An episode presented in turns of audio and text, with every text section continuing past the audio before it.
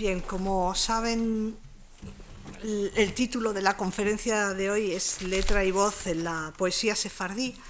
Entonces, eh, supongo que tienen todos el papelito que se ha dado a la, a la entrada. Aquí yo podría hacer una exposición más o menos teórica o general sobre la tipología de los cantos tradicionales sefardíes, que es de lo que eh, quería hablar hoy. Es decir, de la misma manera que les he hablado una panorámica de la literatura, atendiendo fundamentalmente a la literatura escrita, pues eh, quería hablarles también de ese otro aspecto de la literatura que casi pasé de puntillas eh, sobre él cuando les di una panorámica de, la producción literaria de los sefardíes, eh, simplemente mencioné pues, que hay también una literatura que quizá es la más conocida por el gran público, que es la de transmisión fundamentalmente oral, que podríamos llamar literatura eh, popular, se ha llamado, o, poesía folclórica o lo que sea, que es lo el tipo de literatura anónima que por supuesto en su origen tiene un autor, pero que desconocemos, y que se tiene como característica el haberse transmitido fundamentalmente de forma oral, es decir, aprendida de memoria a, base de oírla contar o cantar y transmitida de generación en generación mm, pues, por ese procedimiento los de generaciones anteriores cantan o cuentan y los de generaciones siguientes pues lo aprenden y a su vez lo cantan a los, o cuentan a los siguientes, etc. Dentro de esos géneros de literatura fundamentalmente oral pues tenemos narrativa en prosa, por ejemplo, cuentos, eh, leyendas, chistes, etc. Tenemos lógicamente el romancero que quizá es lo más conocido por un público bastante amplio, pues sobre todo porque en España ha habido una importante escuela de estudiosos del romancero, sobre todo a partir de Ramón Menéndez Pidal, y que ha prestado además mucha atención al romancero sefardí. Eh, como saben, el romancero eh, entendemos por romance pues, un tipo de poesía narrativa que se origina en la Edad Media y que responde a una forma métrica determinada, que son esos versos octosílabos con rima asonante en los pares. Y luego está, aparte de la narrativa en prosa, es decir, los cuentos, aparte del romancero, que es narrativa en verso, está lo que podríamos llamar lírica tradicional, es decir, las canciones que o bien con ocasionalidad fija para acompañar determinados momentos de la vida o bien sin ocasionalidad determinada para cantar siempre que uno quiera, pues también mm, tuvieron una vigencia en el ámbito sefardí como la tuvieron en la vida mm, peninsular también. Entonces, Claro, yo les puedo contar muchas cosas teóricamente de las características, de, los, de, la tipología, de los cantos tradicionales, de cuándo se cantan, de cómo, de, qué, de con qué letras, con qué melodías, qué influencias, qué orígenes, etc. Pero creo, eh, me ha parecido que para esta conferencia era lo mejor traer los testimonios directos de sefardíes cantando no contando, vamos a dedicarnos hoy fundamentalmente no a esa literatura de transmisión oral narrativa, sino eh, el cuento o el romance, sino lírica. Y entonces lo que he traído aquí es una serie de grabaciones de canciones sefardíes, unas vinculadas a determinados momentos del ciclo vital o del ciclo litúrgico y otras simplemente pues canciones que pueden cantarse en cualquier ocasión. Les tengo que decir que lo que van a oír, yo voy a ir poniéndoles grabaciones y comentando más o menos lo que oigamos, lo que van a oír son muestras tanto de los sefardíes de Oriente como de Marruecos, muestras tanto de cantos vinculados a determinadas ocasiones como de cantos que se pueden cantar en cualquier momento, eh, con melodías muy diversas y que en todo caso son siempre grabaciones hechas por gente no profesional, es decir, son producto de encuestas de campo de estudiosos que han ido con sus eh, grabadoras a encontrarse con los sefardíes que todavía conservaban en su memoria este tipo este patrimonio tradicional y que son personas normales y corrientes que no son para nada profesionales del canto los que cantan estas canciones. Entonces, lo que sí les pido es que tengan paciencia porque a veces son personas no solo que no son profesionales, sino que además algunos son ancianos, porque mm, realmente este tipo de, de poesía tradicional en las generaciones jóvenes pues prácticamente se ha perdido. Al haberse perdido las ocasiones y los momentos de la vida tradicional en los cuales normalmente esto se solía cantar entonces la mayoría de los informantes pues son personas mayores que por supuesto no son profesionales. Entonces vamos a oír cosas que a veces a lo mejor pues estéticamente unas son más bonitas otras son menos pero que creo que todas tienen su interés y su valor documental. Entonces lo primero que vamos a oír lo tienen ustedes en esta página primera, donde pone Cantos de Boda, versión de Tanger, recogida en Israel por Susana Baig. Eh, es una grabación de en torno a los años 80, recogido por esta musicóloga israelí, y la señora que canta es una sefardí de, de Tánger.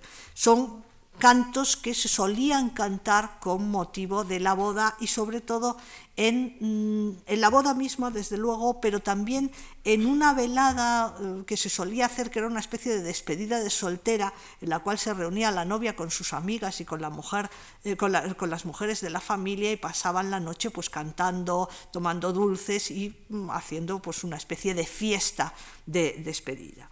Entonces vamos a oír y luego les voy a comentar más o menos eh, las características de estos cantos. La señora canta acompañándose de mm, dos instrumentos, de, de un instrumento ahora mismo no me acuerdo si es uno o son dos, si es la sonaja, o tiene una, lo que se llama una darbuca, que es un, este tamborcito eh, de barro, que es muy típico de Marruecos, que tiene forma como de reloj de arena y que se puede tocar bien poniéndolo entre las piernas, bien poniéndolo debajo del brazo o bien incluso poniéndoselo al hombro, ¿no? y se golpea, es un instrumento de, de percusión, una especie de tamborcito. Entonces, vamos a escucharlo y luego les comentaré algunas cosas.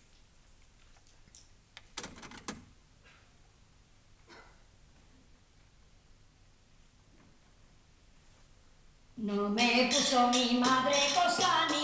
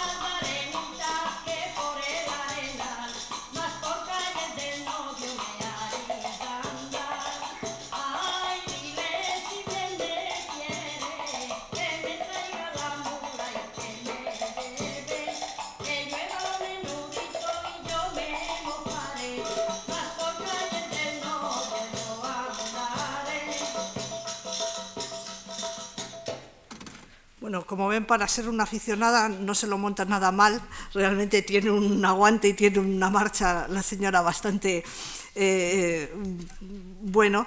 Eh, esto es una forma muy característica de cantar cantos de boda. Fíjense que esto eh, es, ella va enlazando con una melodía y con una y a veces cambiando, porque en un momento determinado cambia de, melodía y va enlazando una cosa con otra, cosas muy diversas, cosas que todos tienen que ver con la boda, con la novia, etcétera y donde tenemos una serie de cosas que van eh, del estilo, eh, que son del estilo pues del elogio de la belleza de la novia. Incluso a veces canta cosas que formaban parte de un grupo eh, de, o sea, de una misma composición y que la canta separada. Por ejemplo, lo primero, lo que tengo numerado aquí como uno, no me puso mi madre cosa ninguna la cara de esta novia como la luna, en realidad es la respuesta de la novia a lo que aparece en el número 15 es decir, le preguntan a la novia, ¿qué te pones? Te pones albayalde, es decir, esta, mm, este cosmético que ya se usaba en la Edad Media para blanquear la piel,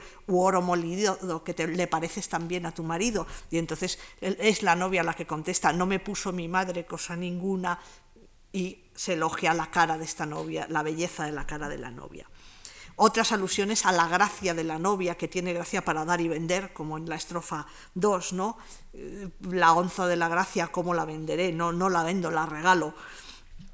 Y luego hay una serie de elementos también que forman parte de eh, tradiciones folclóricas muy antiguas como por ejemplo la cuestión de la fuente fecundante, que es lo que tenemos en la estrofa tercera. Hay en los pueblos, en muchos pueblos primitivos y en, el folclore de muchos pueblos, eh, hay una serie de creencias sobre la capacidad de embarazar a las doncellas eh, por, por beber aguas, por beber aguas fecundantes o por pisar una hierba que fecunda, ¿no? y de hecho hay un romance que se titula La hierba fecundante, eh, la hierba eh, que es una doncella que pisa una hierba y se queda embarazada. ¿no?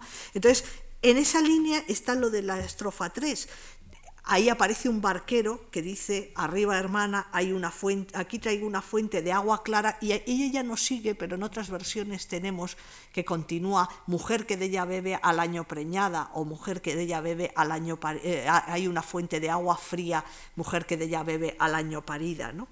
Otras veces es la alusión al cabello de la novia, que eh, les recuerdo que en la Edad Media los cabellos eran símbolo de la virginidad, ¿no? Entonces destrenzarse, la novia que destrenza el pelo, el caballero se desmaya porque le muestra su desnudez en realidad, ¿no? Es un símbolo muy erótico.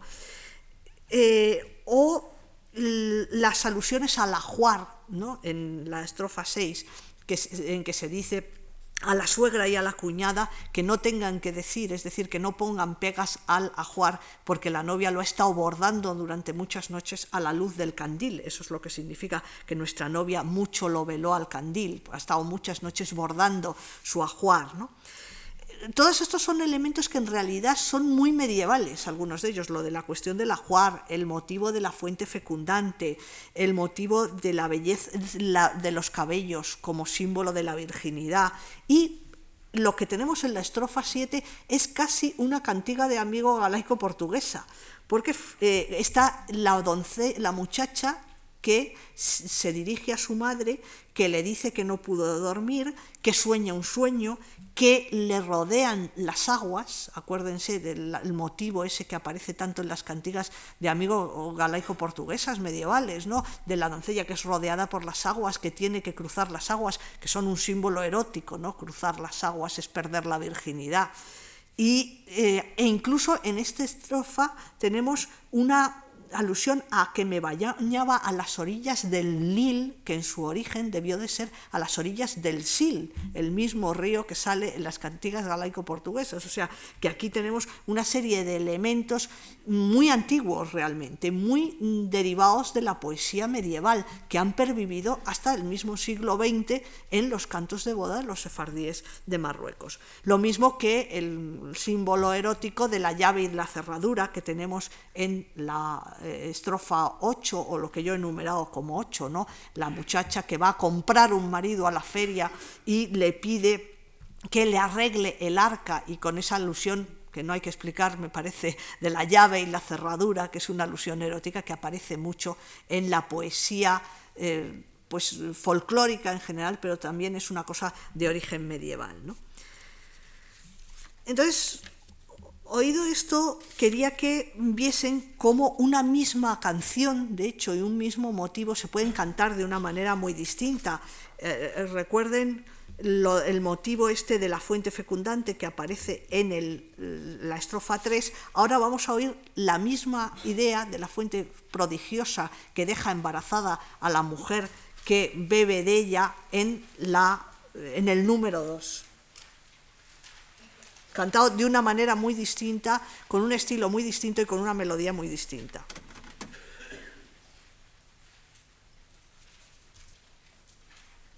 Decía el aguadero y arriba prima, decía el aguadero arriba prima, allí está una fuente de agua fría, es parida, al año es parida. Decía el aguadero arriba, hermana. Decía el aguadero arriba, hermana. Ahí está una fuente de agua clara.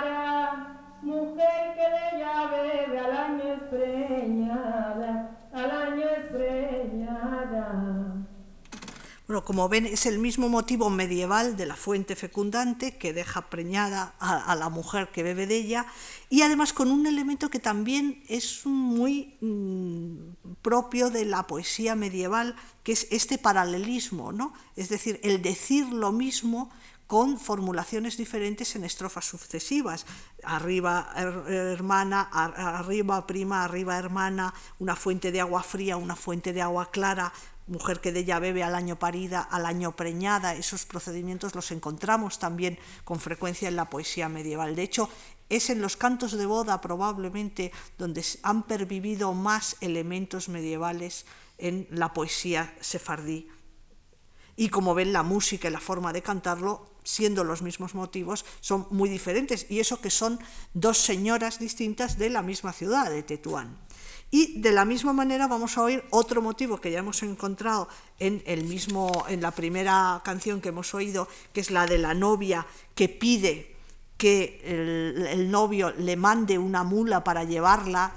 Hay, que explicar que uno de los elementos del ritual de la boda eh, sefardí tradicional era el traslado de la novia de su propia casa a la casa del novio, que era normalmente donde se celebraba la ceremonia, porque lo tradicional entre los judíos, hoy en día se casa mucha gente en la sinagoga, pero lo tradicional entre los judíos ha sido siempre que la boda se celebra en casa de en una casa a la cual se desplaza el rabino, se ponen una serie de elementos, eh, concretamente una jupá, que es como una especie de, pues, de toldo con un sofá debajo, etcétera, donde se sientan los, los contrayentes, y normalmente esa ceremonia se celebraba muchas veces, la mayor parte de las veces, en casa del novio. Y entonces la traslación de la novia desde su casa hasta la casa del novio se hacía con una especie de procesión festiva en la cual se cantaba y, se acompañaba a la, a la, novia, incluso se repartían dulces entre la gente que pasaba por la calle y se cruzaba con la comitiva, etc.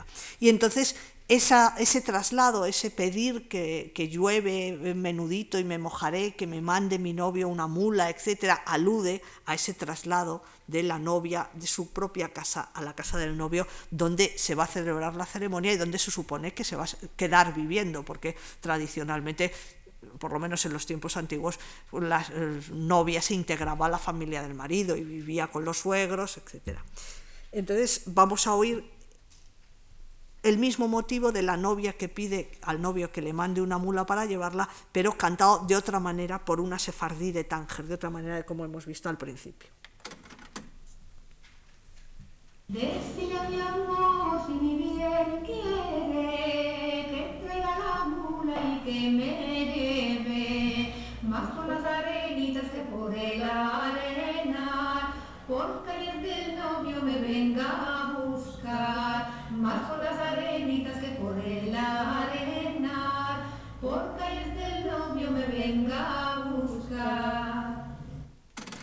Otro elemento del ritual de la boda judía es el baño de la novia. Es decir, antes de la boda, eh, normalmente un, día antes o unos días antes, era preceptivo eh, tomar un baño eh, ritual y eso se convertía muchas veces en las comunidades sefardíes tradicionales, tanto de Oriente como de Marruecos, en una auténtica fiesta de mujeres que acompañaban a la novia al baño y allí se hacía una fiestecita en la cual se cantaba, se bailaba, se comía, se bebía y todos arreglaban, bañaban a la novia, acicalaban a la novia, la peinaban, la maquillaban, la preparaban ya, le hacían la toilette perfecta para antes de la boda. Entonces, muchas de las canciones de boda hacen alusión directa o indirectamente a ese baño de la novia, que además adquiere unas connotaciones eróticas, por, por lo que mm, decíamos, también muy medieval de las connotaciones eróticas del agua, de la mujer, la mujer virgen que se sumerge en el agua, etcétera,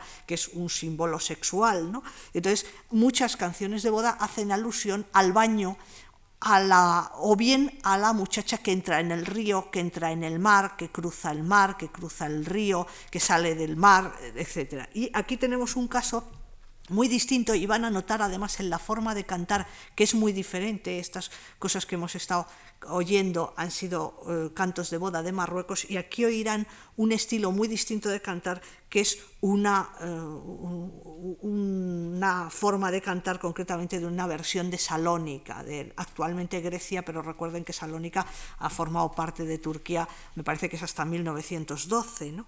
Entonces, es un canto de bodas que hace alusión a la galana, que es la novia, que sale vestida del mar, como una especie de Venus saliendo del mar, con vestidos, con un vestido blanco, o, compara a la novia con un árbol fecundo, un árbol de membrillo fecundo o un árbol de canela oloroso. Entonces, vamos a oírlo. Ya salió de la Bueno,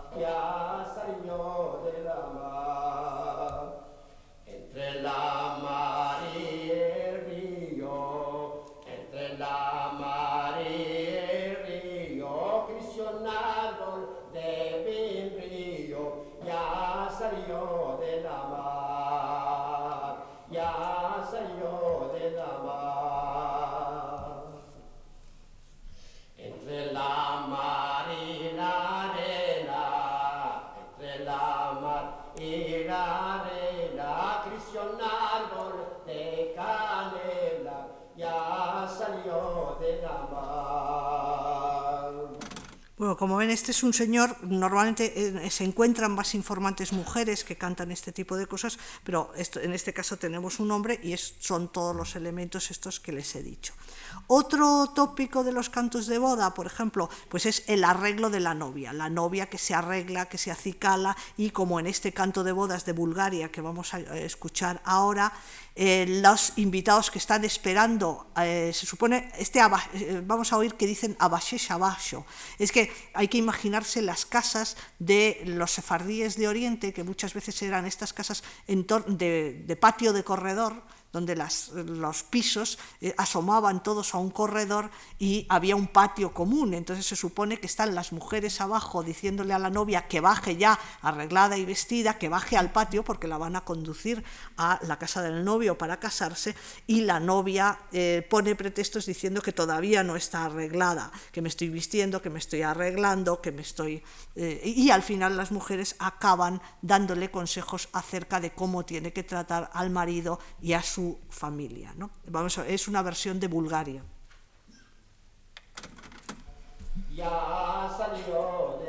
Ah, bueno, este es el final del anterior.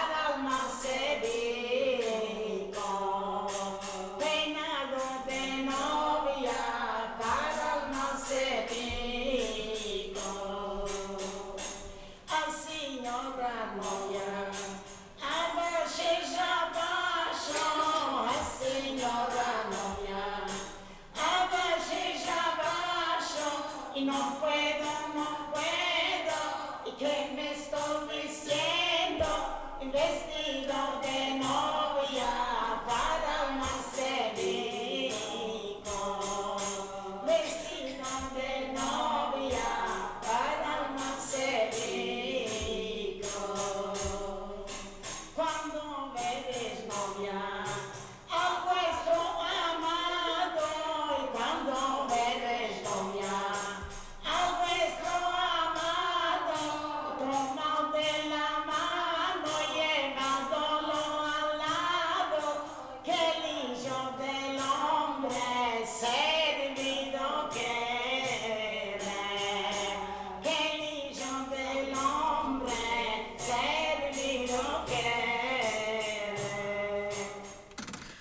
como ven es una forma mucho más oriental de cantar, incluso con cosas que nos pueden sonar un tanto disonantes para nuestra estética y para nuestra sensibilidad musical, pero habrán notado la diferencia entre, por ejemplo, el, canto número 3 y este, ¿no? Uno es una melodía mucho más familiar para nosotros, una forma de cantar mucho más familiar para nosotros, y esto es una cosa muchísimo más oriental, ¿no? Otro de los elementos que suelen aparecer en los cantos de boda son también elementos simbólicos relativos a la fecundidad. Y en ese sentido está este canto número 6 que vamos a oír ahora, que en realidad es una especie de canto y baile. Es decir, era una cosa que se bailaba entre los sefardíes mm, del- de Marruecos, pero más bien de los de la zona un poco más al sur, no, no de, la, de la zona del norte, sino más bien hacia la zona de Fez y, o de Alcazarquivir y todo esto. O sea, no sur de Marruecos, sino siempre la parte norte, que es donde hubo comunidades sefardíes, pero no la parte más, más cercana a la costa. Esto era una especie de baile que se hacía y que lo que se, se van haciendo, o sea, se va, según se va cantando, se van representando con gestos o con una especie de pantomima lo que se, se cuenta en la canción. Y lo que se cuenta en la canción es todo el proceso, aquí solo hay un fragmento, de cómo una mm, mujer llamada dueña, o, o herdueña o ardueña hace todas las labores desde sembrar el trigo hasta cocer el pan. Es decir, se siembra, cómo prepara la, la tierra, cómo siembra el trigo, cómo recoge el trigo, cómo ahecha, afrecha, sale aquí, es decir, cómo separa con el cedazo la, la cascarilla del grano, cómo lo muele, cómo lo amasa, etc. Esto no está todo, no está completo todo el, todo el ciclo, pero lo que se hacía era, pues se formaba como un corro y había una mujer que cantaba, iba haciendo los gestos que recordaban esas acciones. Y eso parece que tiene que ver con ritos de fecundidad, de hecho muy antiguos, que existen en muchos pueblos, que son esa especie de identificación entre la fecundidad humana y la fecundidad de la tierra. Entonces, mm, con motivo de una boda, para invocar la fecundidad humana, se recuerdan las labores agrícolas, que eh, suponen el sacar fecundidad y el sacar fruto de la tierra. Entonces, esto es una versión de Casablanca, concretamente de Marruecos, pero era un- una cosa, pues, de, en general, una zona bastante concreta de, de los sefardíes de Marruecos. Viva dueña, lo afrecha en su arenal, viva dueña, lo afrecha en su arenal, y así lo afrecha viva dueña, y así lo afrecha viva dueña, y así me tira los pies en el mar, y así me tira los pies en el mar, viva dueña, y así me afrecha. Viva dueña, lo mondo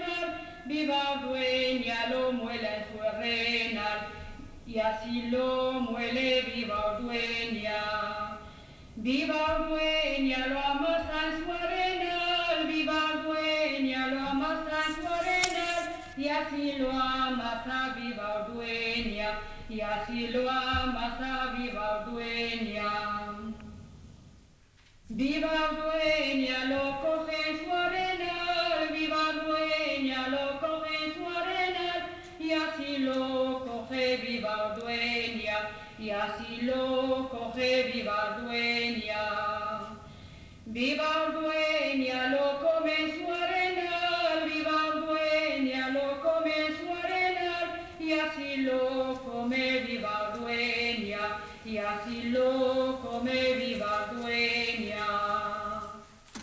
Bueno, como ven, es una canción de estas que se llaman acumulativas o enumerativas, que van enumerando acciones y eh, van añadiendo acciones. A veces, eh, en algunas de estas canciones enumerativas, en cada estrofa se repiten todas las acciones anteriores, ¿no? y cada vez va saliendo una estrofa más grande.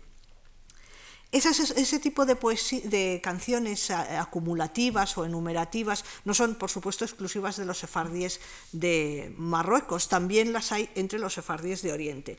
Y por eso vamos a oír una versión de la isla de Rodas, que es el siguiente texto que tienen ahí, del número 7, que es algo muy parecido, no es la misma canción, pero es algo parecido. Es, eh, se va contando el buen viar, el buen viar es el, el buen, eh, el buen alimento, ¿no? Eh, y va contando los distintos pasos de la cosecha, o sea, de la siembra y la cosecha. Estas alusiones, cómo crece el buen viar, así crece el buen viar, se supone que es algún cereal o algo así que están eh, cultivando, cómo se corta el buen viar, etcétera. Y también era una canción que se acumula, eh, que se acompañaba de gestos, que iban más o menos reproduciendo. Lógicamente, aquí tampoco tenemos toda la serie completa, pero para que se hagan una idea, eh, pues se van diciendo las cosas que se hacen con el trigo y se van haciendo gestos que eh, sugieren todas esas labores. ¿no?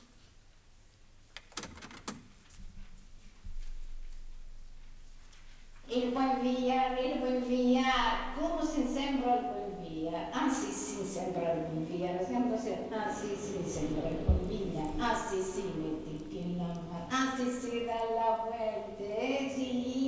E buen via, il buen crece il buen via? Ah sì, la crece il buen via. Ah sì, sì, sembra il buen via. Ah sì, sì, metti in la mano. Ah sì, sì, dalla vueltecica. E il buen via, il buen via, come si corta il buen via? Ah sì, sì, corta il buen via. Ah sì, la crece il buen via. Ah sì, sì, corta il buen via. Ah sì, sì, metti in la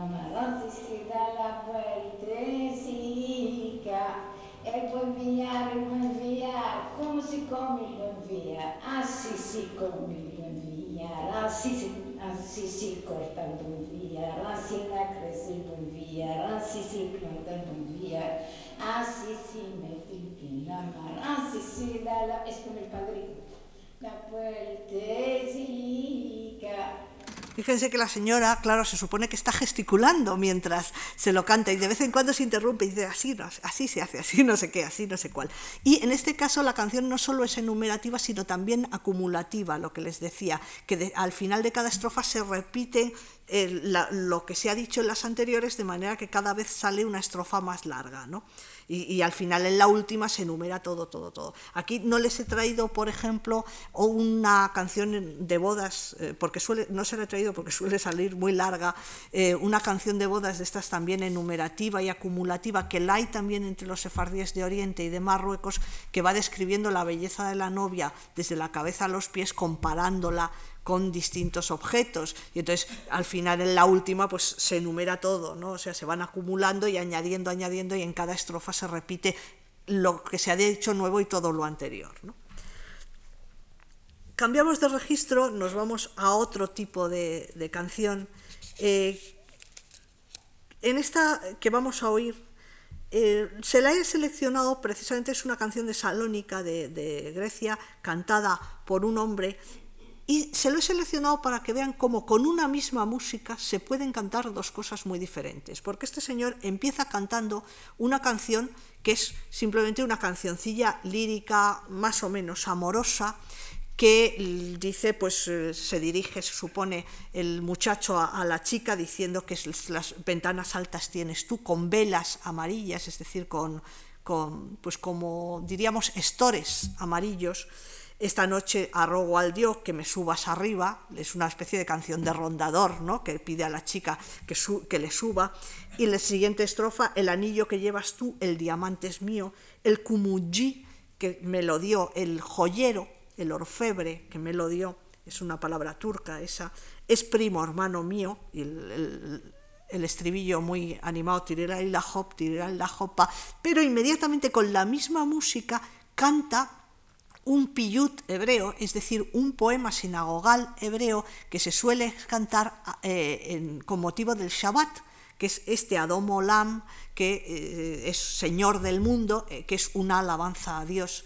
Y es exactamente con la misma música. Resulta además muy chocante porque cuando uno ha oído primero la canción lírica y luego con la misma música escucha un poema religioso, resulta realmente sorprendente. ¿no? Entonces lo van a oír porque es eh, la versatilidad esa de la, con la misma música cantar dos cosas muy distintas.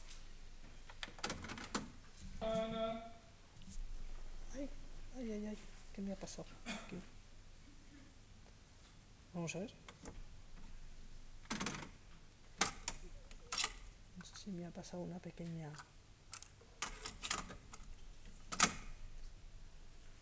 Espero que no me haya... Ventanas altas tienes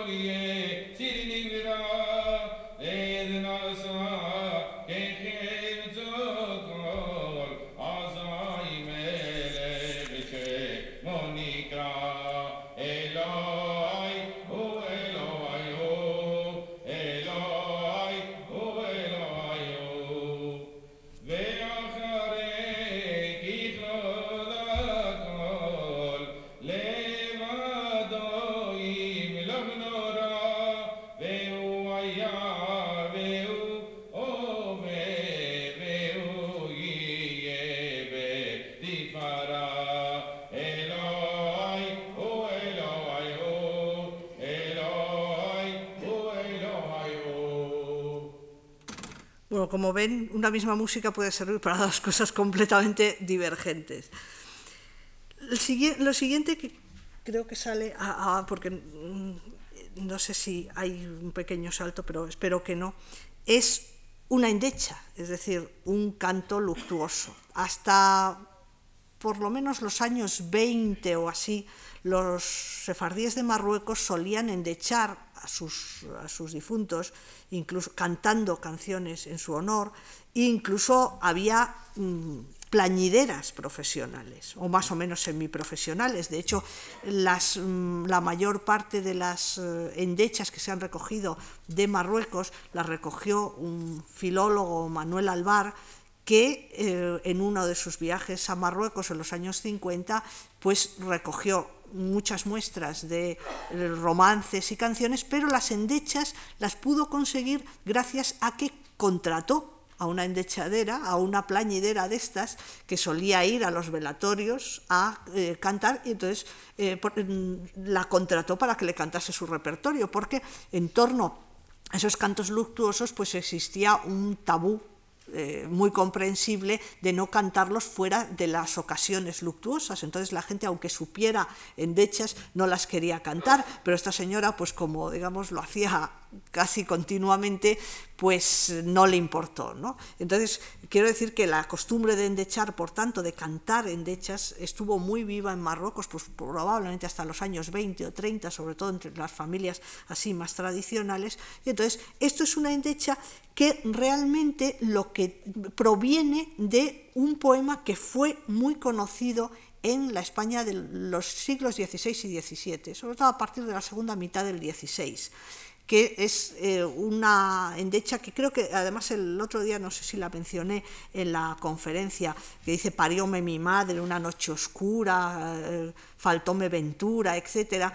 que aparece en varias obras de teatro de autores los, de los siglos XVI y XVII, concretamente Lope de Vega la pone en una obra de teatro, que incluso fue glosada por Quevedo y que, sin embargo, algunas de esas estrofas aparecen insertas en una endecha sefardí mm, más eh, que, que toma otros motivos ¿no? y que en general pues, incide en esos temas luctuosos de la malaventura, de la separación, etc.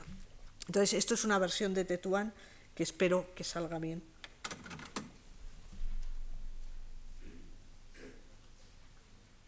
Una noche de Ah, no, pues perdón, es que no sé, te- aquí hay algo que yo sabía que había algún problema con esto y no sé si es que es, aparece por otro lado o es que por alguna eh, razón se me, ha, se me ha perdido. Bueno, tienen el texto aquí, me hubiera gustado que hubieran oído la grabación, pero, pero parece que no, que no la tengo.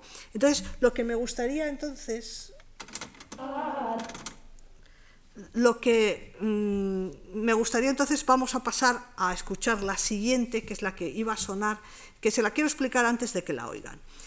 Eh, fíjense que esto es una, es una canción de Tetuán que si uno mira el texto, si uno mira lo que dice el texto, llega a la conclusión de que es un poema eh, completamente judío, compuesto por los sefardíes en, en Marruecos y que es una cosa muy judía por el contenido. Eh, Es, el, el texto dice así, una noche de Timimona a visitar la familia Fi, o sea, fui, por toda la calle no había un mancebo que me dijera Beslal Holi. Es decir, una noche de Timimona es una fiesta que hacen los sefardíes de Marruecos cuando acaba la Pascua.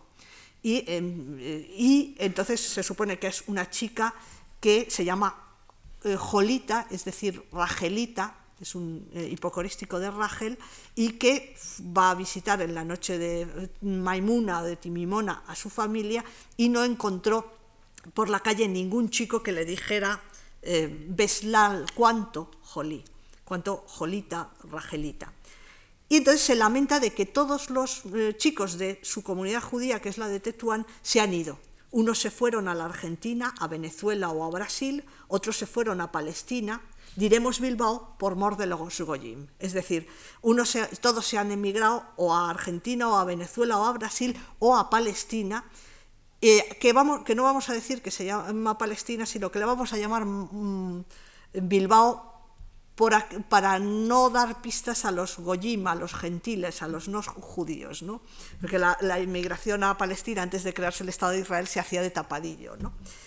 Y me quedé sola con mis amigas entre Gilabas, Mohamed y Ali, es decir, es la chica judía que se ha quedado sola, rodeada de musulmanes y que no tiene con quién casarse, y que es lo que dice en la estrofa siguiente, patalea simi, patalea tamo, que para vestir sefer en Tetuán vamos a quedar, porque los pocos que aquí quedaban, para cadearlos se lo llevaron los Benalal. Es decir, eh, simi y tamo son dos hipocorísticos de Simja y de Tamar, que son dos nombres judíos muy comunes entre las sefardíes de Marruecos, y le dice la chica a sus amigas que se llaman Simi y Tamo, es decir, Simha y Tamar, que nos vamos a quedar para vestir Sefer, es decir, para vestir santos.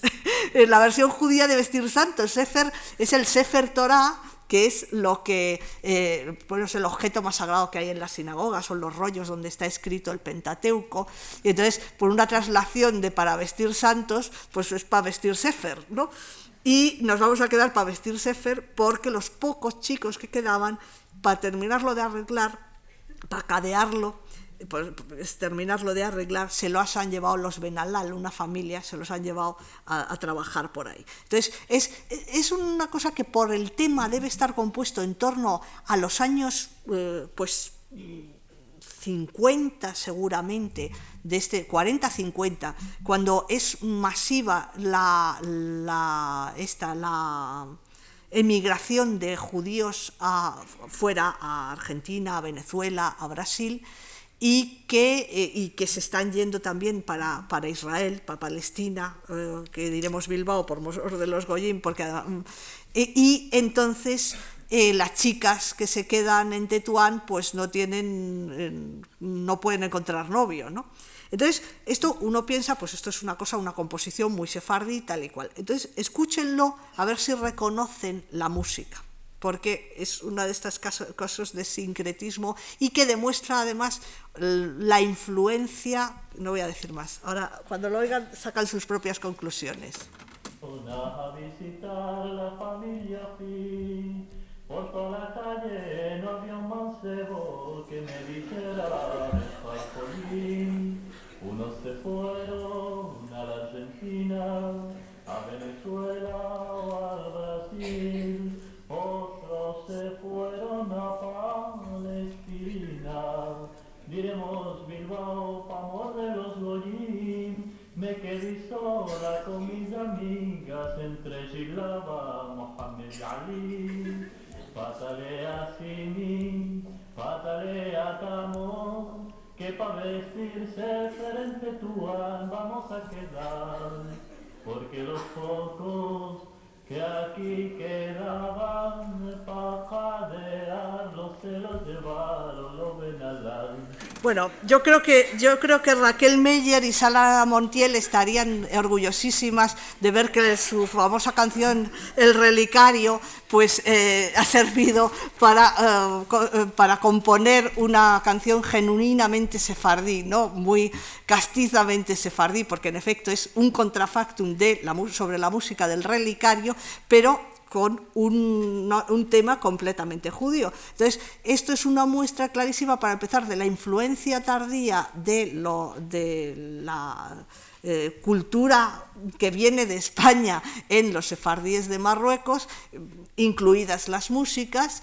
y por otra parte de cómo mm, se puede dar ese sincretismo de que con una música completamente moderna y completamente española y transmitida pues, a través de la radio, del cine y de todo esto, se compone una composición que realmente por su contenido es enormemente sefardí, porque trata de un tema, eh, una serie de elementos, pues a la alusión a la Timimona o la Noche de Mimuna, que es una tradición puramente sefardí, los nombres, Jolita, eh, esto, Tamo, las alusión a una circunstancia muy concreta, de la emigración de los jóvenes fuera de, Tetuán, etc. Entonces, realmente es un caso muy característico de, sincretismo. ¿no?